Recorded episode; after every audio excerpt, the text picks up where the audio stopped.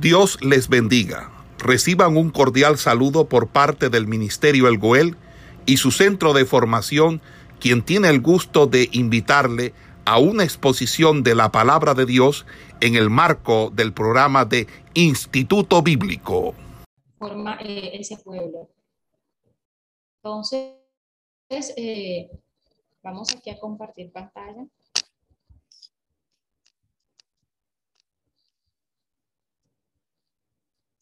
Y pues iniciamos eh, este capítulo 12, como les decía, eh, este capítulo es uno de los capítulos eh, decisivos, pues nos muestra cómo Dios llama a Abraham y a su familia de la fe para formar un pueblo. Entonces ya aquí se deja de lado porque es la historia del género humano y se enfoca el libro de Génesis en una familia. Entonces Dios escoge a Abraham para ser padre de esta nación y, de todos los fieles eh, a Dios. Eh, cuando Dios eh, llama a, a, la familia de Abraham, un propósito para esta familia y por supuesto para ese pueblo que él iba a formar. Entonces, siempre ha sido el deseo de Dios desde Abraham hasta Cristo y desde Pentecostés hasta nosotros hoy que nosotros adoremos a Dios. Es el propósito de Dios que nosotros eh, escribamos, eh, traduzcamos y enseñemos la palabra de Dios como tal para que mediante ella nosotros podamos conocerlo. Es ese propósito de Dios que nosotros también seamos sus testigos. Así como Abraham fue ese hombre de fe por el medio del cual Dios formó a esa familia de ese Salvador que venía y de ese Salvador que vino y entregó su vida por nosotros. Eh, Dios también pues desea, desea y quiere que el propósito para nuestras vidas es que reconozcamos que el camino para nosotros llegar a Él es Cristo Jesús. De esa manera, pues también Dios desea para nosotros que nosotros preparemos ese camino para ese regreso de Cristo o para esa segunda venida. Entonces, siempre ha sido el deseo de Dios que esa familia de la fe que Él formó eh, lo adore, que le sirva y que sean sus testigos. Entonces, Génesis llama eh, Dios en el capítulo 12 a Abraham. Entonces, Dios desea preparar al mundo para esa venida. De allí que forma una nación que va a ser diferente a todas las naciones de la tierra. Esta nación sería una nación santa, es decir, una nación que sería separada, apartada para adorar a Dios y que le ofrecerían un servicio a Jehová. Entonces, de allí que el pueblo hebreo recibe ese conocimiento de Dios y los caminos que eh, han recorrido o lo que ellos han hecho a través de la historia pues queda registrado en la palabra de Dios. De allí que eh, el Señor desea que esta familia eh, testifique sobre el único Dios verdadero a un mundo idólatra, un mundo donde hay tantos dioses, un mundo donde hay tantas creencias. Dios desea que también nosotros en este tiempo testifiquemos sobre un Dios verdadero en medio de un mundo que está lleno de idolatría.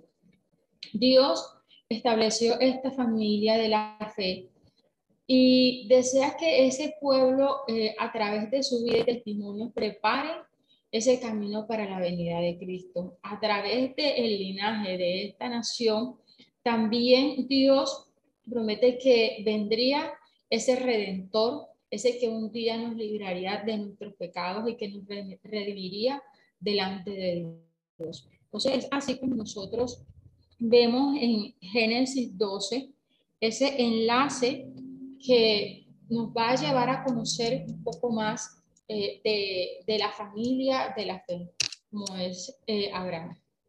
A través de la palabra también vamos a encontrar de que muchos estudiosos, pues, así como cuando iniciamos el libro de Génesis, eh, tenían diferentes teorías acerca de que no era Josué, de que esto era eh, simplemente leyendas.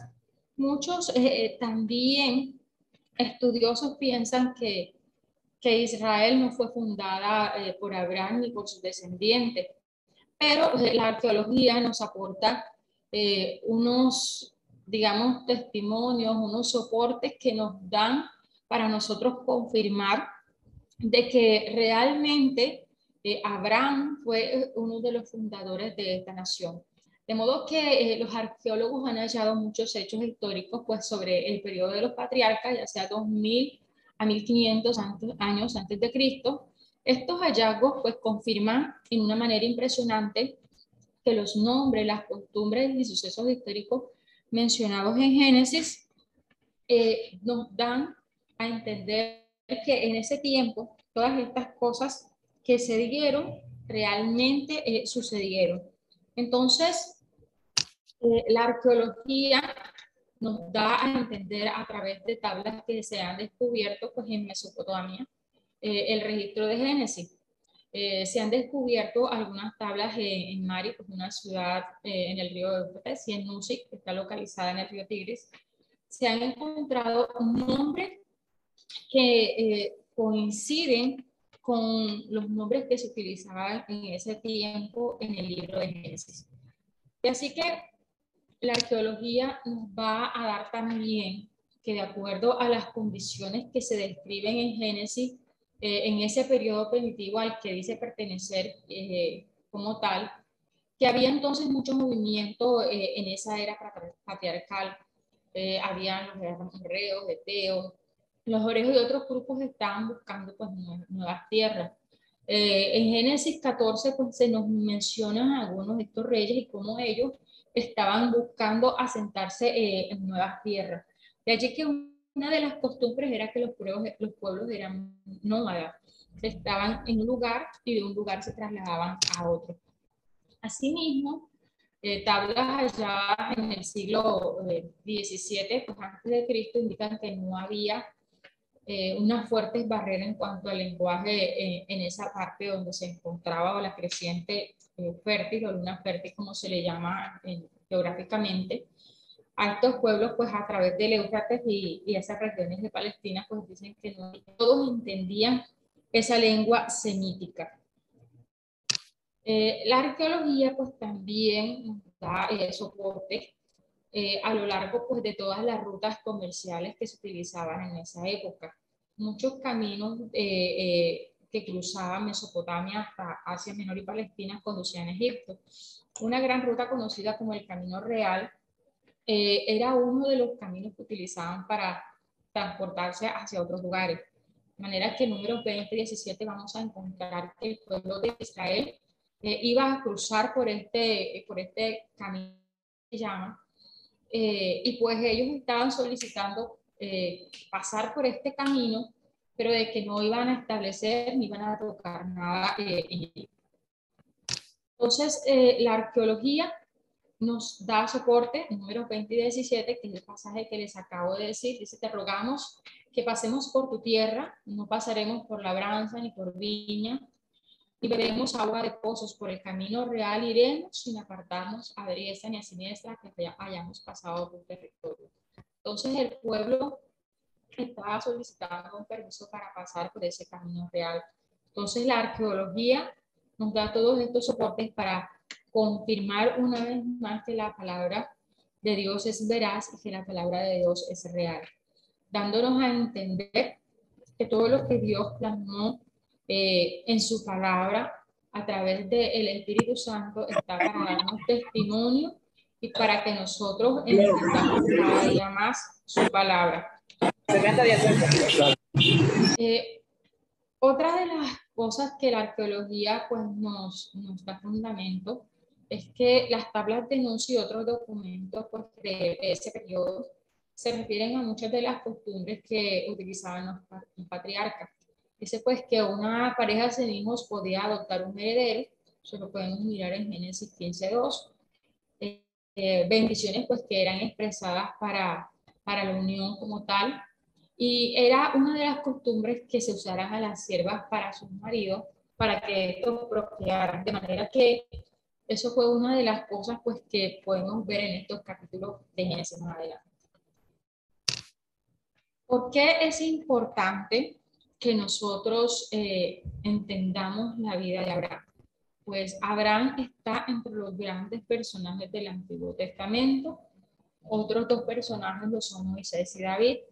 Eh, la Biblia dedica un espacio de 13 capítulos específicamente a Abraham.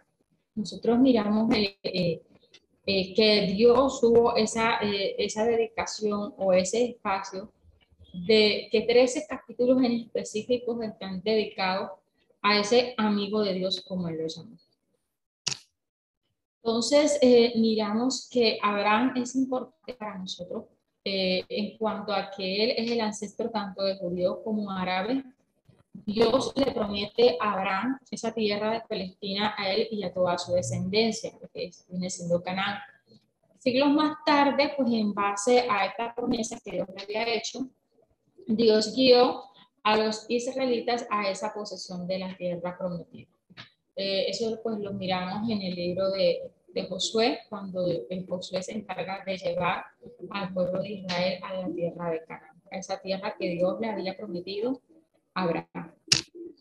Entonces, eh, es importante que nosotros conozcamos de Abraham, porque el Señor utilizó a Abraham para establecer permanentemente el monoteísmo es decir, la oración a un solo Dios.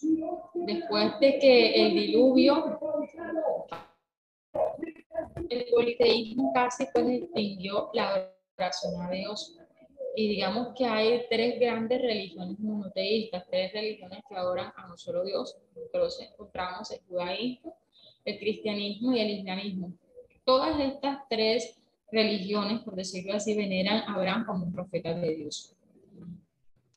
Entonces, es importante también teológicamente que nosotros conozcamos a Abraham porque el Nuevo Testamento utiliza esa experiencia como una base teórica para la enseñanza de que la justificación por la fe eh, es lo que a nosotros nos da esa salvación y no las obras. El pacto con Abraham y su simiente se cumple a través de Cristo y se extiende a todos aquellos que creen en él. Entonces, eh, dice Gálatas 13, 18, que Dios eh, estableció su pacto con Abraham y dice pues que Abraham creyó a Dios y le fue contado por justicia. Entonces aquí miramos en el Nuevo Testamento cómo eh, nos da ese soporte para nosotros entender que la salvación es por la fe. Y se sabe, por tanto, que los que son de fe, estos son hijos de Abraham. Y la escritura, previendo que Dios había de justificar por la fe a los gentiles, dio de antemano la buena nueva a Abraham, diciendo, en ti serán benditas todas las naciones. De modo que los de la fe son bendecidos con el creyente Abraham. Entonces nosotros gozamos de esa bendición a través de Abraham, porque todos aquellos que por la fe han creído en Dios también heredan esa promesa. Dice, porque todos los que dependen de las obras de la ley están bajo maldición, pues escrito está, maldito todo aquel que no permaneciere en todas las cosas escritas en el libro de la ley para hacerlo. Y que por la ley ninguno se justifica para con Dios. Es evidente porque dice, el justo por la fe vivirá. Y la ley no es de fe, sino que dice, el que hiciera estas cosas vivirá por fe, por ellas. Entonces, nosotros vivimos y estamos y conocemos al Señor por la fe. Asimismo, eh, Galatas nos está hablando de cómo Cristo nos redimió de la maldición de la ley, porque nos eh, eh, escrito está maldito todo aquel que es colgado en un madero, para que nosotros en Cristo Jesús esa bendición de Abraham nos alcanzase, a fin de que por ella recibiésemos la promesa del Espíritu. Dice eh, el verso 15, hermanos, hablo en términos humanos, un pacto, aunque sea de hombre, una vez ratificado, nadie lo invalida ni le añade. Ahora bien, a Abraham fueron hechas las promesas y a su simiente. No dice y a las simientes como si hablase de muchos, sino como de uno, y a tu simiente, la cual es Cristo. Entonces ustedes recuerden que estábamos hablando en Génesis 3, que cuando Dios establece de que la simiente de la mujer un día vencería a Satanás. Esto pues digo, el pacto previamente ratificado por Dios para con Cristo. La ley que vino 430 años después no la abroga para invalidar la promesa, porque si la herencia es por la ley, ya no es por la promesa, pero Dios la concedió a Abraham mediante esa promesa de que en él serían todas las naciones. Entonces, eh, Abraham es importante para nosotros porque es ese ejemplo práctico de una vida de fe. Vamos a, ir a la palabra, vamos a establecernos en el capítulo 12 de Génesis. Eh, por favor, si alguien me colabora, vamos a leer del verso 1 al verso 3.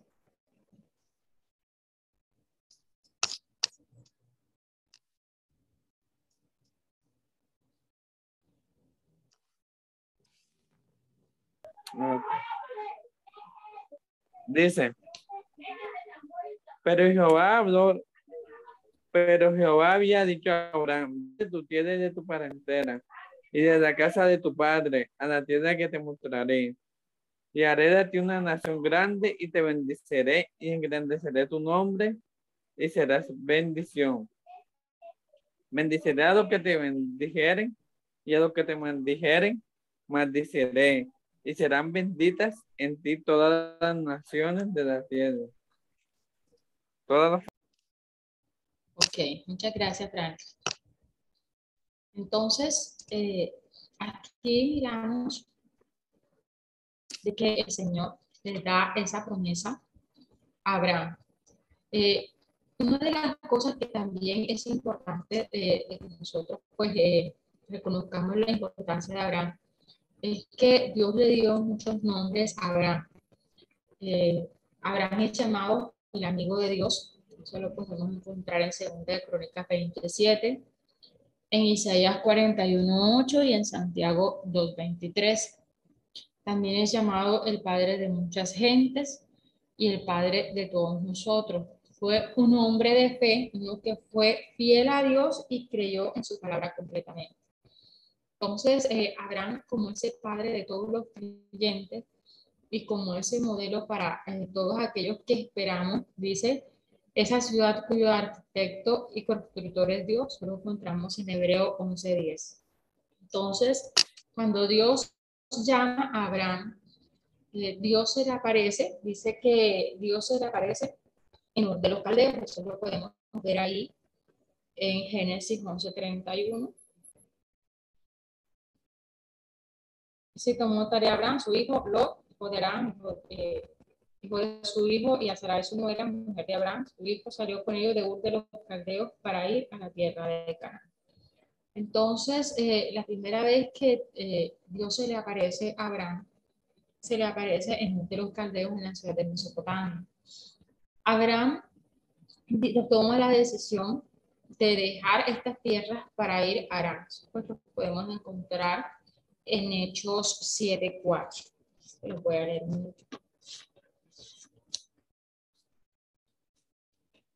Dice, entonces salió de la tierra de los caldeos y habitó en Arán. Y de allí, muerto su padre, Dios le trasladó a esta tierra en la cual vosotros habitáis.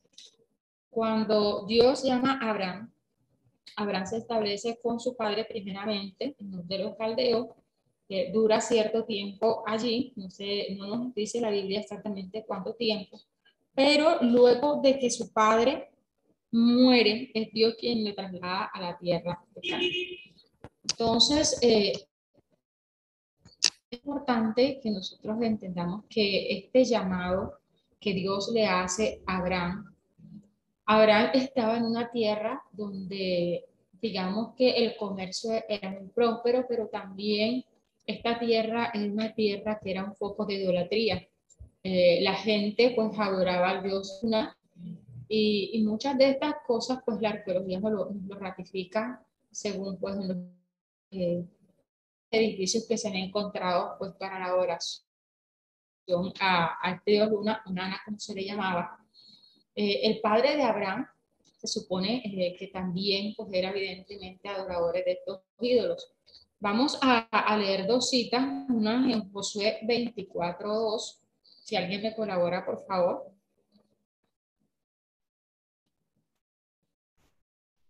Y otra en Génesis 31, 19.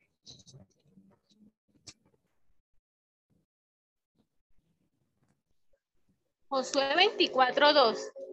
2. Sí. Y dijo Josué a todo el pueblo, así dice Jehová, Dios de Israel, vuestros padres habitaron antiguamente al otro lado del río. Esto es Taret, padre de Abraham y de Nacor, y servían a dioses extraños. Entonces podemos ver que el padre de Abraham adoraba a otros dioses.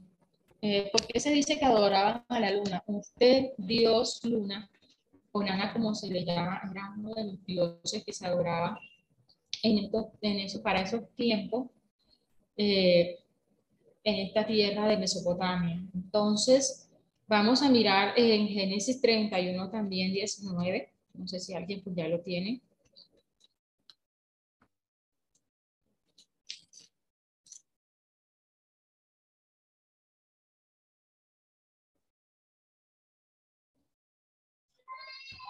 Hermanita Liliana, ¿puedes repetir la cita? Amén. Génesis 31, 19. Sí. Eh, pero Labán había ido a trasquillar, a trasquilar sus ovejas y Raquel Sí. hurtó los ídolos de su padre. Entonces, miren que, eh, recuerdan que les decía que Taré, ¿qué, re- ¿qué relación tiene Labán? ¿Recuerdan que Labán era hermano de quién? ¿Se nos olvidó? De Abraham. de Abraham, ¿verdad? Entonces recuerdan eh, que les estaba diciendo que ellos adoraban a la luna. De hecho, pues, mirando eh, todo lo que, por qué Raquel se llevó por todos los ídolos de su padre. Sucede que este dios luna también era adorado por, por los pastores, según ellos, eh, pues cuidaba de aquellos que cuidaban ovejas. Si recuerdan cuál eh, era una de las profesiones o de lo que hacía Raquel, ella era que dice la palabra.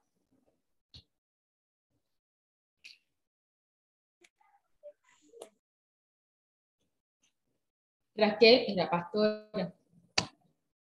Entonces, pues también podemos encontrar aquí, a través de la palabra que ella nos va dando y la arqueología, cómo nos va soportando todo lo que la palabra nos va diciendo. Entonces, eh, Dios llama a Abraham en medio de, una familia que de alguna manera pues también adoraba a otros dioses.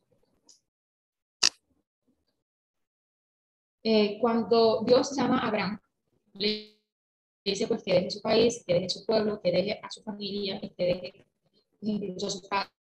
Dios quería que Abraham cortara lazo con su pasado y idolatra pues, para poder gozar de esa verdadera comunión con el único Dios. Ese único Dios que es verdadero y que le sirviera toda su vida. Entonces, cuando eh, Dios llama a Abraham, podemos ver que Dios quería que Abraham dependiera de la guía de él. Debía de ir a una tierra que no sabía. Por lo tanto, Dios, eh, Abraham tenía que tener una fe, eh, por decirlo así, una fe eh, a prueba de obediencia que sin importar lo que el Señor le dijera, lo que Dios le dijera, Él lo haría. Entonces, cuando dice, Señor, vete de tu tierra y de tu parentela y de la casa de tu padre a la tierra que te mostraré. Él no sabía a dónde iba a ir, pero lo que sí nos dice la palabra es que él, Dios le iba a mostrar esa tierra. Entonces, el verso 2 nos habla de cómo el Señor, eh, cuando le da ese llamado, le hace una promesa. Entonces, en Génesis 12, del 1 a 3, vamos a encontrar siete eh, aspectos de esta promesa. Lo primero que vamos a mirar en el verso 2 dice, haré de ti una nación grande. Esta es una promesa de largo alcance. Dios le está diciendo Abraham que el que tiene, dice que Dios llamó a Abraham a una edad de 75 años. Cuando Dios llama a Abraham, está diciendo que no tiene hijos, que va a ser de una nación grande. Lo segundo que Dios le dice es que te bendeciré. Eh, en este sentido, la bendición de Dios, es la palabra que no es aquella que añade riqueza, pero en este caso, eh, todo lo que Abraham entendía, pues era de bendición. Se bendeciré, engrandeceré tu nombre. Es una de las cosas que podemos ver como les decía, es importante que nosotros conozcamos de Abraham.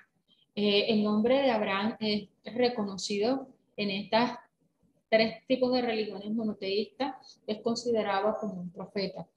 Bendeciré a los que te bendijeren. Todos aquellos que bendecimos de alguna manera al pueblo de Dios, eh, también gozan pues. Dice asimismo que el Señor maldeciría a todos aquellos que desearan o que vayan en contra de Abraham. Y por último, nos dice pues que en él serán benditas todas las familias de la tierra. Entonces aquí encontramos estos siete aspectos de esta promesa que Abraham eh, recibe cuando Dios le llama. Entonces, eh, aquí en los visuales más tarde pues le, les comparto el archivo. Eh, podemos ver mismo que Abraham eh, pudo eh, ver cómo estas promesas, cómo muchas de estas promesas se cumplieron en su vida, pero algunas de ellas no alcanzó a verlas, sea que nosotros sí podemos hacer hoy.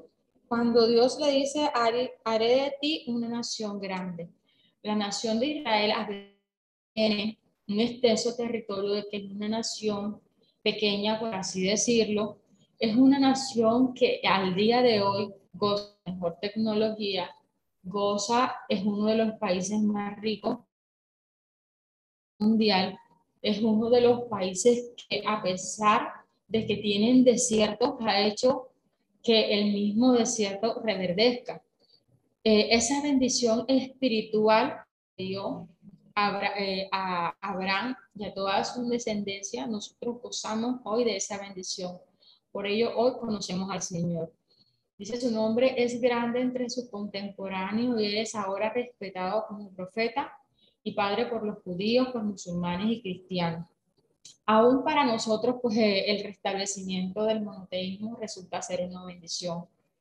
Nosotros antes de conocer al Señor creíamos en muchas cosas y adorábamos a muchas cosas, pero hoy conocemos al Dios verdadero ese que se le reveló a Abraham y que por esa bendición que alcanzó a todas las naciones, pues también es de bendición para nosotros. Eh, históricamente, pues las naciones que han sido amigables con el pueblo judío han sido muy bendecidas. Eh, Dios enfrenta, eh, Dios mismo es quien se levanta en contra pues, de los enemigos del pueblo judío. Y la Biblia el Salvador y todas las bendiciones de salvación que vienen a través de los judíos son ahora compartidos con todas las naciones. De modo que eh, este evangelio que nosotros conocimos se predica a todas las naciones de la tierra. Abraham no pudo ver cómo su pueblo fue engrandecido, y cómo eh, esas bendiciones eh, alcanzarían a todas las naciones. Entonces quizás también cuando Dios nos da promesa, vamos a ver cumplidas muchas de esas promesas pero algunas solamente las verán nuestros descendientes, nuestras generaciones. Bueno, seguimos eh, leyendo. Dice el verso 4, y se fue Abraham como Jehová le dijo, y Lot fue con él, y era Abraham de edad de 75 años cuando salió de Aram. Tomó pues Abraham a Sarai su mujer y a Lot, hijo de su hermano y todos sus bienes que habían ganado y las personas que habían adquirido en Aram, Y salieron para ir a tierra de Canaán y a tierra de Canaán llegaron. Y pasó Abraham por aquella tierra hasta el lugar de Siquem, hasta el encino de Moré y el cananeo estaba en la tierra. Entonces, cuando Abraham entró a la tierra a la cual Dios lo había llevado, hacia la cual Dios lo había conducido, esta tierra estaba habitada por los cananeos. A pesar de que Abraham era extranjero en esta tierra, mantuvo su relación con Jehová. De allí que podemos ver en el verso 7, y apareció Jehová a Abraham y le dijo, a tu descendencia daré esa tierra, y edificó allí un altar a Jehová, quien le había aparecido. Entonces, a donde quiera que Dios llevaba a Abraham, se mantenía en esa comunión con él, y Abraham erigía un altar al Señor. Seguimos eh, leyendo el verso 8. Luego se pasó de allí a un monte al oriente de Betel y plantó su tienda, teniendo Betel al occidente y Ai al oriente, y edificó allí altar a Jehová e invocó el nombre de Jehová. Y Abraham partió de allí caminando y yendo hacia el Negev. Luego de todo esto, viene una situación donde el hambre llega a la tierra. Dice que Abraham desciende a Egipto para morar allá, pues porque era grande el hambre en la tierra. Y aconteció que cuando estaba para entrar en Egipto, dijo a Sarai su mujer, he aquí, ahora conozco que eres mujer de hermoso aspecto. Y cuando te vean los egipcios, dirán, su mujer es, y me matarán a mí, y a ti te reservarán la vida. Ahora pues, di que eres mi hermana, para que me vaya bien por causa tuya, y viva mi alma por causa de ti. Y aconteció que cuando entró Abraham en Egipto, los egipcios vieron que la mujer era hermosa en gran manera. También la vieron los príncipes de Faraón y la alabaron delante de él, y fue llevada la mujer a la casa de Faraón. E hizo bien Abraham por causa de ella, y él tuvo ovejas, vacas, asnos, siervos, criadas, asnos y camellos. Mas Jehová hirió a Faraón y a su casa con grandes plagas por causa de Sarai, mujer de Abraham. Entonces Faraón llamó a Abraham y le dijo, ¿qué es esto que has hecho conmigo? ¿Por qué no me declaraste que era tu mujer? ¿Por qué dijiste es mi hermana poniéndome en ocasión de tomarla para mí por mujer? Ahora pues, he aquí tu mujer, tómala y vete. Entonces Faraón dio orden a su gente acerca de Abraham y le acompañaron y a su mujer con todo lo que tenía. Entonces, eh, algunos dicen, pero si Abraham tenía una relación con Dios, eh, ¿por qué mintió? Sucede que aquí Abraham se llenó de dudas, se llenó de miedos. Por eso digo que tú eres una mujer hermosa, si yo vengo aquí, aquí te van, se quedarán contigo y, y a mí me matarán. Eso fue pues lo que decidió Abraham de modo que eh, él dijo pues que era su hermana. Entonces, en medio de todo esto, es Dios quien, quien es en, su fidelidad, lo libra de todas estas dificultades. De modo que allí, el verso 17 dice más, Jehová hirió a Faraón y a su casa con grandes plagas por causa de Sarai, mujer de Abraham. Entonces, aun cuando él fue a por causa del hambre, Dios lo libró de todas esas dificultades que encontró. Eh, mirando también pues, la vida de Abraham, vamos a encontrar eh, que Abraham es ese ejemplo de fe. La fe de Abraham tuvo pues que crecer para que él llegara a ser el padre de todos los creyentes. Así nos dice Romanos 4:11. Pues hasta entonces el Señor tuvo que cultivar esa fe, pues dándole esas promesas, probándolo y apareciéndose por lo menos ocho veces. Entonces, eh, Dios se le manifestaba algunos autores pues expresan de que Dios se le manifestaba continuamente a Abraham porque tenía que cultivar esa relación con él para que él pudiera conocerlo. Recuerden pues que eh, Abraham venía de un mundo donde se había mucha idolatría y era necesario pues que se estableciera esa comunión y esa relación con Dios para que su fe creciera. Entonces, Abraham es ese ejemplo de fe cuando nosotros eh, empezamos a creer las promesas que Dios nos da, pasamos muchas veces dificultades y tenemos una relación con Dios donde muchas veces Él se nos manifiesta. Asimismo, eh, entendemos que Abraham tuvo una relación personal con Dios y esa es la base de nuestra fe, tener esa relación personal con nuestro Padre.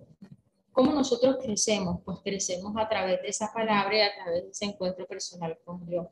Romano 10, 10, 17 nos dice que la fe viene por el oír, por el oír la, palabra de Dios. Entonces tenemos que ver a Abraham como ese ejemplo de fe, como ese hombre pues, que tuvo esa relación con Dios.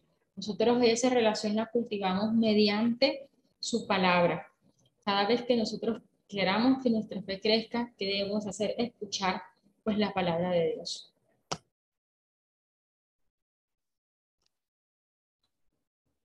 Abraham es un ejemplo de obediencia y creencia. Dice que la fe produce obediencia incuestionable. Cuando nosotros miramos en el capítulo 12 que Jehová dice a Abraham, no podemos observar de que Abraham en ningún momento se haya quejado. Dice Génesis 12, 4, y se fue Abraham como Jehová le dijo. Entonces miramos que Abraham es un ejemplo de obediencia. Nosotros no podemos tener una vida de fe si no somos obedientes a lo que Dios nos está mandando. Cuando nosotros pensamos, si nos ubicamos en el contexto de Abraham, Abraham tenía que dejar muchas cosas, dejar la comunidad, dejar su familia, dejar su cultura. Pues dice que esta cultura era altamente civilizada y que aproximadamente tuvo que recorrer unos 650 kilómetros hasta Canaán. Recuerden que eh, no existían los carros, no existían los aviones, entonces el hecho de trasladarse desde ese lugar a otro ya suponía un gran recorrido y, el entender de que cuando el Señor le dice a Abraham, eh, parte, vete de tu tierra, Simplemente si nosotros nos dice el Señor parte de este lugar, vamos a pensar, eh, pero es que aquí tengo mi familia, pero es que aquí tengo las comunidades. Entonces de esa manera podemos entender que la obediencia y creencia de, esas promesas que Dios le da a Abraham no son ese ejemplo de fe eh, para nosotros. Abraham dice que eh, tuvo un enfoque hacia el futuro. ¿Qué quiere decir esto? Cuando Abraham llega a la tierra que Dios le había eh, prometido, en este caso, pues llega a Canaán, dice que él se estableció, en este caso, como extranjero. No estaba, eh, Dios le dijo que tu tierra así, pero él era extranjero que moraba en esta tierra. Vamos a, a mirar Hebreos 11, 9 y 10. ¿Está bien?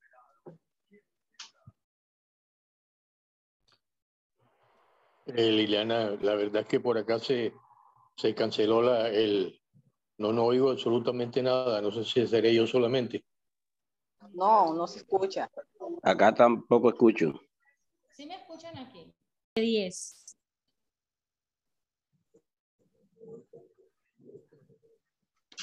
Amén.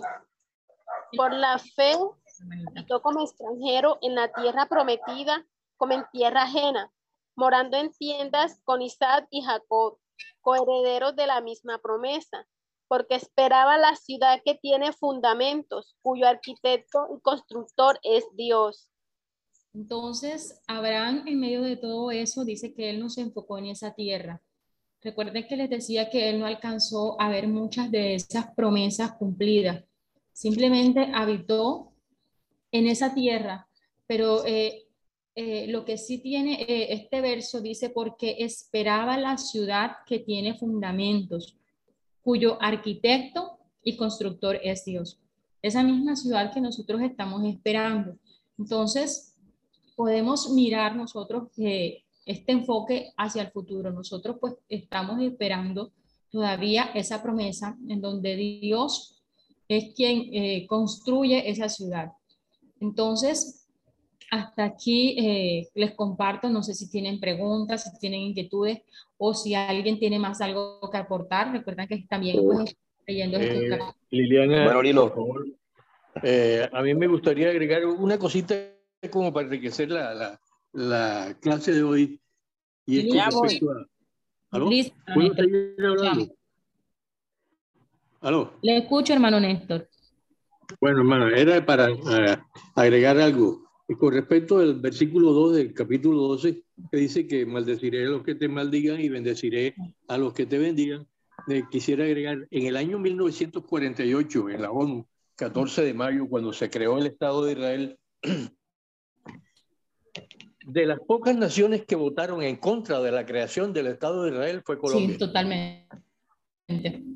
Eso era lo que quería agregar. Listo, gracias hermano Néstor.